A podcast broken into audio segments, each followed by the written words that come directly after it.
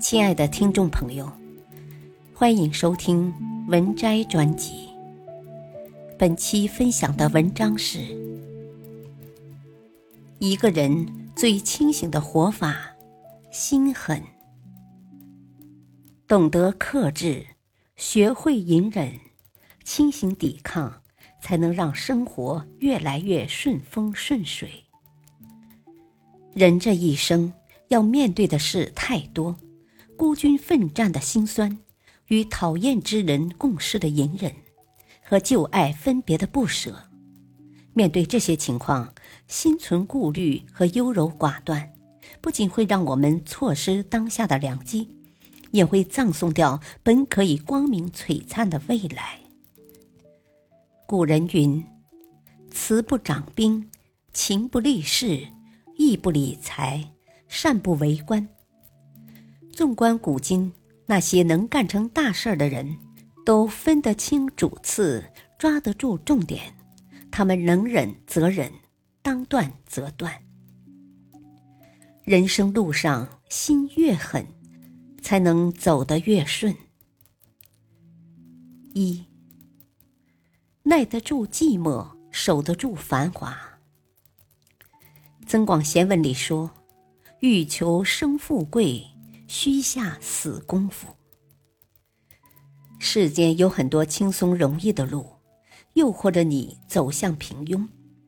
若是不能狠下心来抵挡外界的干扰，梦想就只能是空谈。陈忠实在写《白鹿原》之前，已经是一位小有名气的作家，但一直没有出版过长篇小说。他曾经感叹。自己写了十几年小说，竟然没有一部能够进得了文学史。他想写一部真正能被世界承认、为民族历史立传的文学作品，但他知道完成这样一部作品至少需要四年。于是，在一九八六年，陈忠实开始准备写《白鹿原》。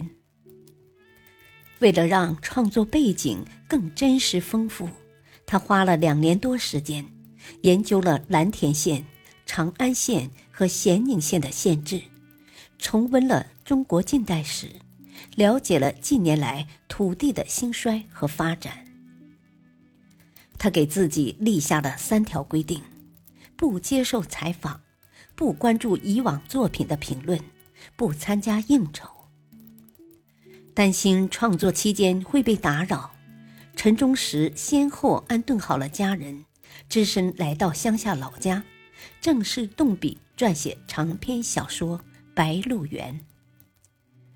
初稿完成后，他又花了两年时间修改，直到一九九二年三月，《白鹿原》才正式定稿。功夫不负有心人，《白鹿原》出版后。半年内就加印了六次。一九九八年，这部小说也荣获了中国第四届茅盾文学奖。从四十四岁到五十岁，独自熬过六年时间完成的这部作品，无疑是陈忠实交给自己的一份完美答卷。《霸王别姬》里说。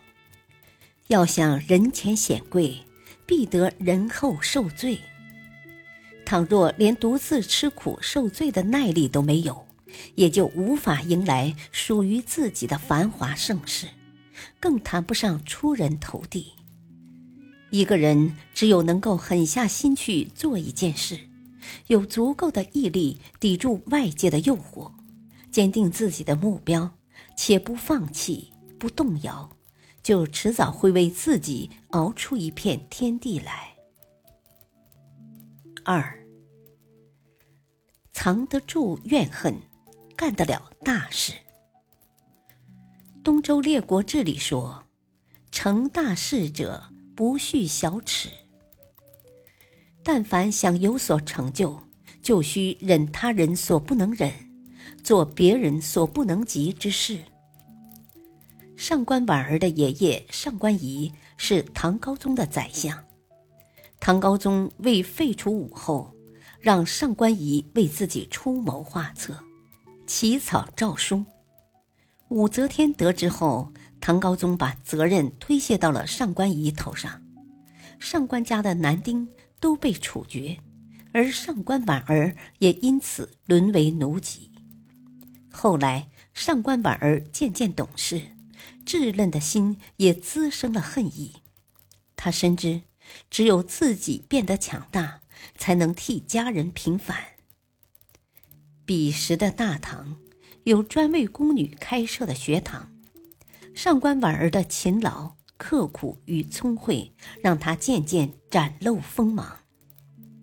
公元六百七十七年。武则天召见上官婉儿，准备重用她。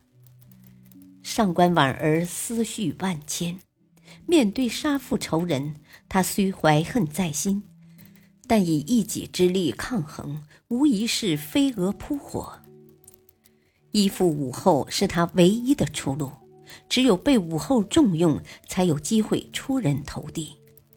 于是，上官婉儿一咬牙。将仇恨埋藏于心，开始为武则天办事。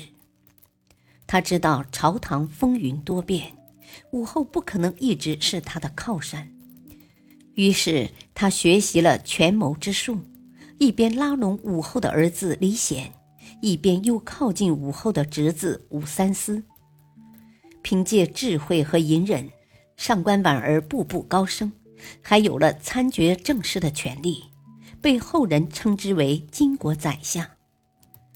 武则天失势后，唐中宗李显复辟，上官婉儿非但没有被牵连，还被李显封为了女尚书。马南波杰克里说：“如果你想要活下去，那你就要狠下心来。乱世之中，心若不狠，地位不稳，性命。”恐怕也很难保。感谢收听，下期继续播讲本篇文章，敬请收听，再会。